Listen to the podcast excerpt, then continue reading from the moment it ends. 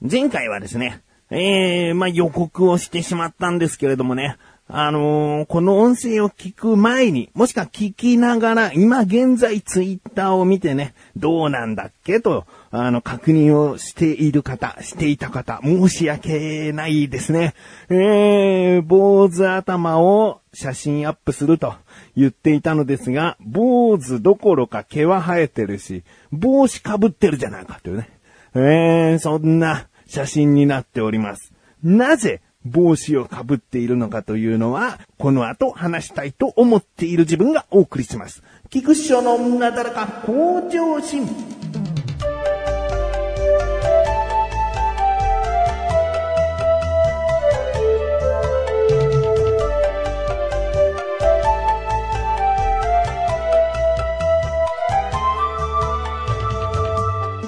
えー、っとね、まず、なぜ帽子というよりも、なぜ坊主じゃないかだよね。えー、これですね、あの、僕やっちゃいましてね。あの、本当に坊主にする気は満々なんだけど、うーん、ひよってるところがありまして、これ更新されたの10月5日ですよね。えー、で、収録してんのが10月の2日なんですよ。うーん、3日前なんですね。で、その間に坊主にしてね、で、その当日に写真をあげりゃいいじゃないかということになるかもしれないんだけど、あのー、4日の日にですね、5日の前日の4日の日にですね、あのー、お出かけしなきゃいけないんですよ。で、そのお出かけ先が、全くこう、知らない土地に行って、えー、ほぼ初対面に近い、えー、だけど数回会ったことのある人たちと、ちょっとね、あの、しなきゃいけないことがある。うん、これはあの、あんまり詳しくは言えないんだけど、あの、しなくちゃいけないことがあって。で、その時に一回、その一週間、二週間前ぐらいに会った時には髪の毛が普通にあったのに、急に坊主になってると、こう、なんであの人坊主なんだっていうね。あの、そんな注目はされないと思うんだけど、勝手な、こう、なんで坊主なんだろうって思われてるのも嫌だし、髪の毛切られたんですねって聞かれるのも嫌だし、うん、筆られたくない。そっとしておいてほしいし、気持ち的にも何事もなかったようにしたいの。うーん、そう考えると、坊主にしたくないんだよね。えー、これひよってるんですよ。坊主にしなきゃいけない。それも含めての坊主だろうとね。思うかもしれないけど、あの、僕決して罰ゲームを受けるためにやってたわけじゃないので、えー、DNA ベイスターズね、今季、もうあの3位とね、確定しましたので、えー、これからクライマックスシリーズ、日本シリーズいけたらというところになりました。ね、嬉しいことなので、嬉し坊主なので、あのー、罰ゲームなんだからしっかりとしろよっていう雰囲気じゃないでしょあの、坊主にするタイミングはちょっとだけごまかさせてっていう、うそういう気持ちです。えー、いや、坊主にしてもいいんだけど、本当に、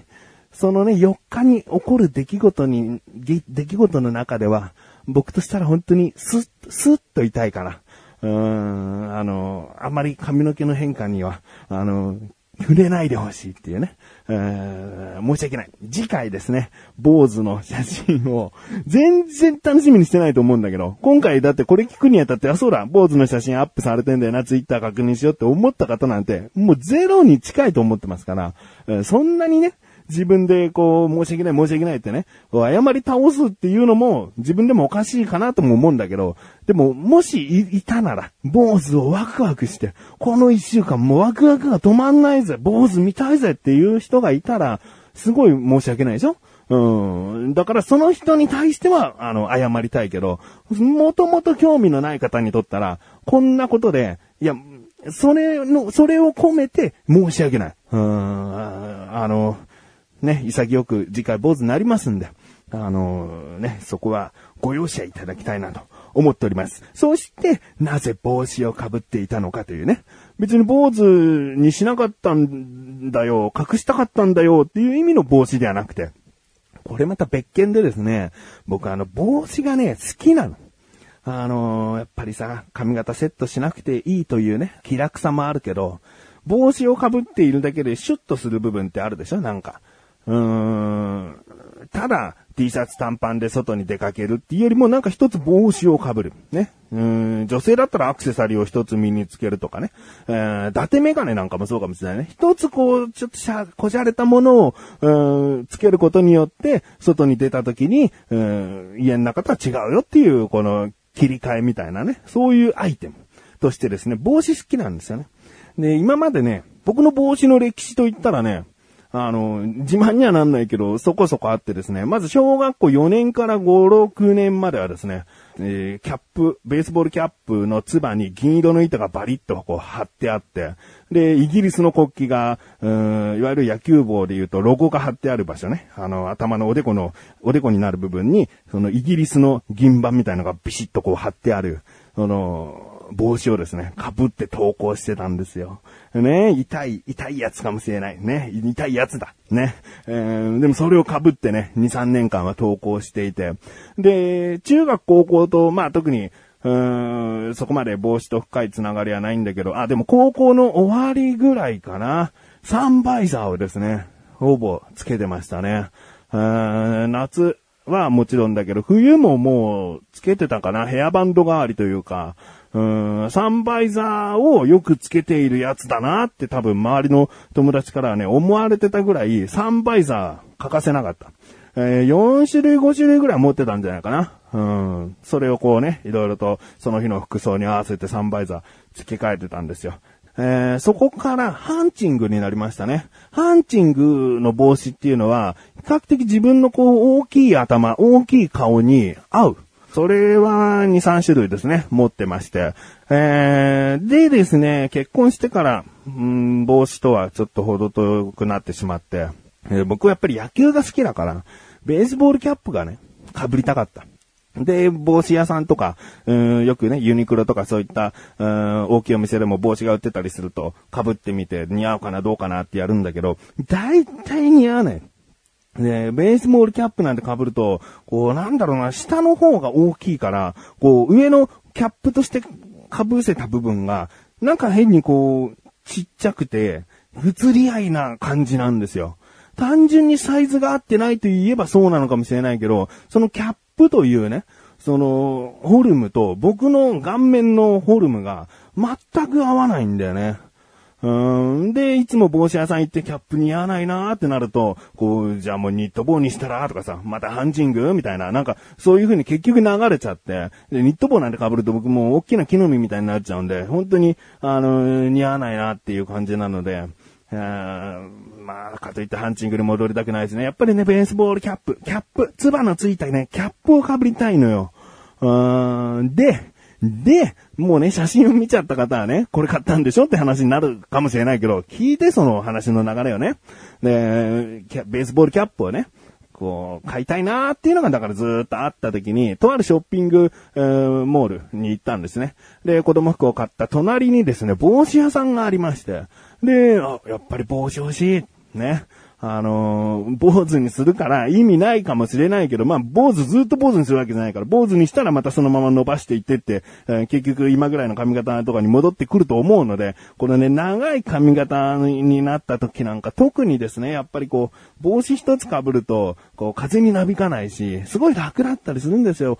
帽子欲しいなーっつって。で、眺めているんだけど、うーん、どうせ似合わないんだろどうせ似合わないんで俺はこのベースボールキャップって思いながら、うん、被りもしない。被った時に、ね、すぐ隣鏡あるから見りゃいいんだけど、もう他の人の目が気になって、あの人似合わねえのにすげえベースボールキャップ被ってるみたいな、そういうのがね、思われるのも嫌だから、もう眺めるだけ。うん、どうせ似合わないんだよなどうせ似合わないんだよなっていう感じで、こう、とりあえず神さんとか息子はですね、おもちゃ屋さん行きたいって言うから、じゃあおもちゃ屋さん行ってきな、つって。で、僕はあの、喫煙所に行ってですね、一服して、考えて。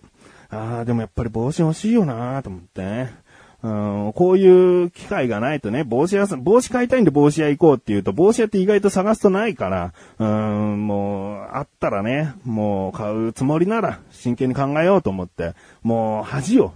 恥を忍んでというか、もう店員さんに相談しよう。もう家族いないから、もう1対1で店員さんに相談して、僕こんな感じなんですけどって説明しようと思って。で、もう一回その帽子屋さんに行ってね、で、僕よりも、まあ、10ぐらいは若い男性に声をかけてね、僕こんな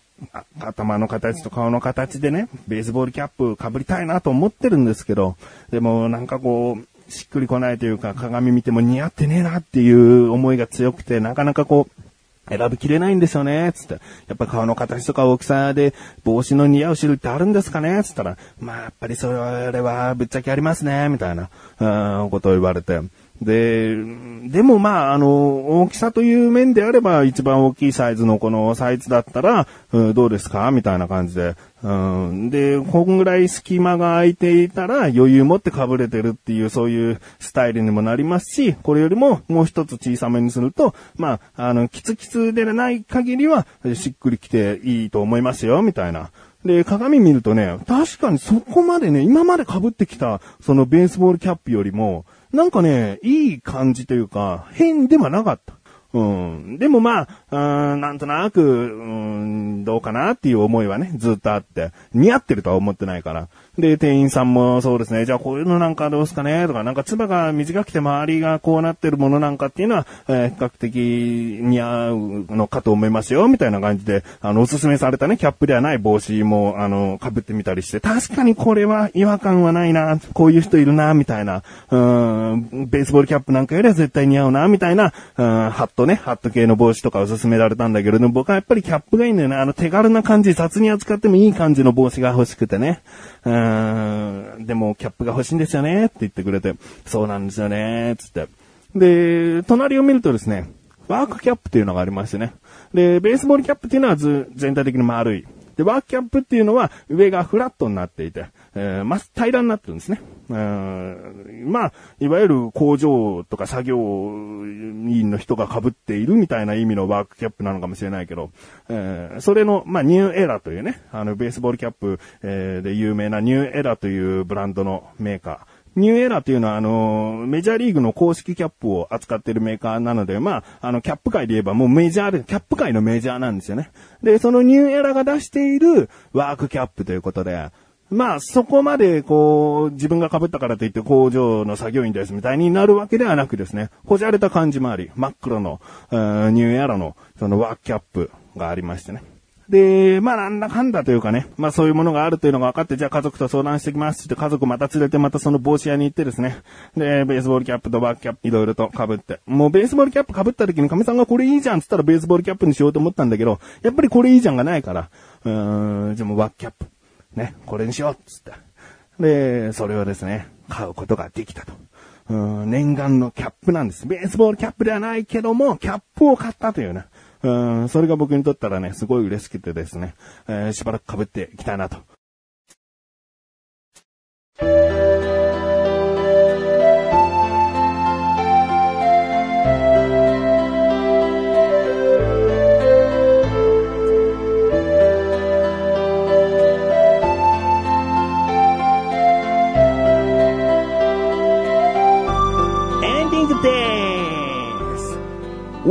坊主にすんのに、ワークキャップで隠して、しばらく生活するならもう坊主にしてる意味ないじゃないかってね。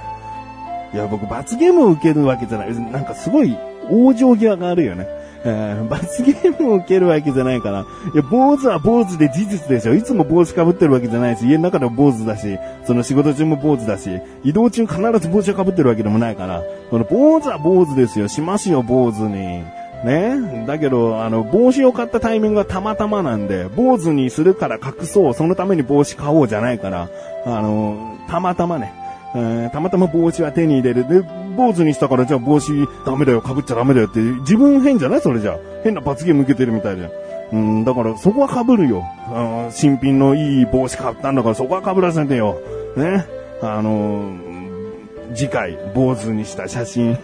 これ予告する意味あんのかっていうね。次回も申し訳ありませんって始まるかもしれないよ。知れない。もうここで開き直るけど。だけど、うん、気持ち的には本当次回坊主にするっていう気持ちでいるから。あの、楽しみにしてくれる人がいるんであれば、楽しみにしてたら嬉しいよ。うん、あげる害があるってもんだ。うん。なので、これからもですね、あの、坊主になった自分を、